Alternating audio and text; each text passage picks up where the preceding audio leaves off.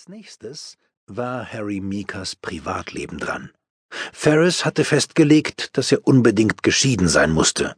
Dieses biografische Detail erwartete man nun einmal von einem CIA-Mitarbeiter, dass er seine erste Frau verlassen hatte und sich munter durch die Gegend vögelte.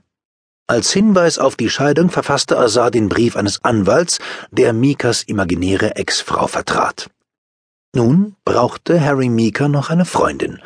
Sie sollte nicht nur hübsch sein, sondern auch sexy. Denn alle Welt, Dschihadisten mit eingeschlossen, wusste aus den James Bond-Filmen, dass ein richtiger Geheimagent grundsätzlich nur mit einer Superbraut herummachte. Mikas Freundin sollte zwar sexy sein, aber andererseits auch so aussehen, als könnte sie ebenfalls für die CIA arbeiten. Ferris hatte schließlich die zündende Idee. Warum nahmen sie nicht einfach eine Afroamerikanerin? Das war gerade so unwahrscheinlich, dass es schon wieder glaubwürdig wirkte. Hoffman fragte seine Sekretärin, eine dunkelhäutige Schönheit mit einem umwerfenden Lächeln, ob sie nicht in einer tief ausgeschnittenen Bluse für ein Bild posieren wolle. Denise war einverstanden, und weil auch ihr Name genau den richtigen Klang hatte, bat Hoffmann sie gleich noch auf den Abzug Für dich, Baby in Liebe Denise zu schreiben und darunter ein kleines Herzchen zu malen. Ferris hatte auch einen Liebesbrief in Erwägung gezogen, die Idee dann aber wieder verworfen, weil in Zeiten von E-Mail kein Mensch mehr Liebesbriefe schrieb. Da Harry Mikas Leiche aber keinen Laptop bei sich haben würde, schlug Azar vor, das Ganze per SMS zu machen. Weil alle das für eine gute Idee hielten, verfasste er auf Denises Handy zwei kurze Mitteilungen.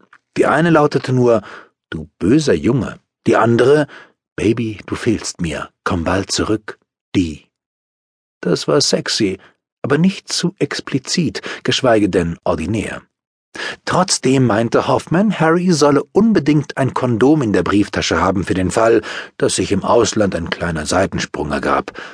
Und um ein paar gesendete Nachrichten würden sie sich auch noch kümmern. Mikas Handy zu präparieren machte eine ganze Menge Arbeit. Azar tippte Denises Nummer und die der USAID-Zentrale ein und dazu die frei erfundene einer weiteren Freundin, die er Sheila nannte, sowie die eines imaginären Freundes namens Rusty, dessen Telefonnummer in Wirklichkeit die von Azars Privatanschluss war. Außerdem rief er das Handy von diversen Telefonen in der CIA-Zentrale an. Wer sich auskannte, konnte diese Nummern ohne große Mühe erkennen, weil sie alle mit 482 begannen. Aber das waren nicht die einzigen Leckerbissen, die Azar in den Listen der eingegangenen und getätigten Anrufe platzierte. Unter anderem waren hier die Nummern diverser Restaurants in der Nähe der CIA-Zentrale sowie des Pentagons zu finden, ebenso wie die der amerikanischen Botschaften in Islamabad und Tiflis. Jeder Eintrag in solchen Listen war eine digitale Spur, und wenn man den Spuren auf diesem Handy nur lange genug folgte, kam man unweigerlich zu dem Schluss, dass sein Besitzer ein geheimes Doppelleben führte. An einem Tag im Spätherbst sollte der Leichnam in einem speziell für diesen Zweck von Hoffmann eingerichteten Kühlraum unter dem nördlichen Parkplatz der CIA-Zentrale eingekleidet werden. Hemd und Hose bereiteten relativ wenig Probleme, aber bei den Schuhen verhielt es sich anders, weil sich die gut gekühlten Füße weder an den Zehen noch an den Knöcheln bewegen ließen.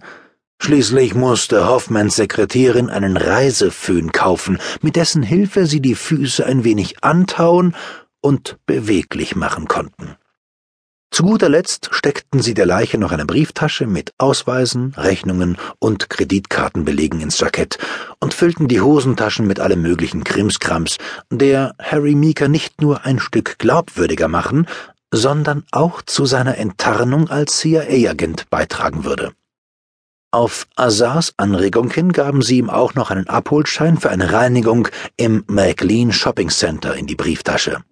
Schließlich vergaßen die Leute ständig, ihre Sachen von der Reinigung abzuholen, bevor sie auf eine längere Reise gingen.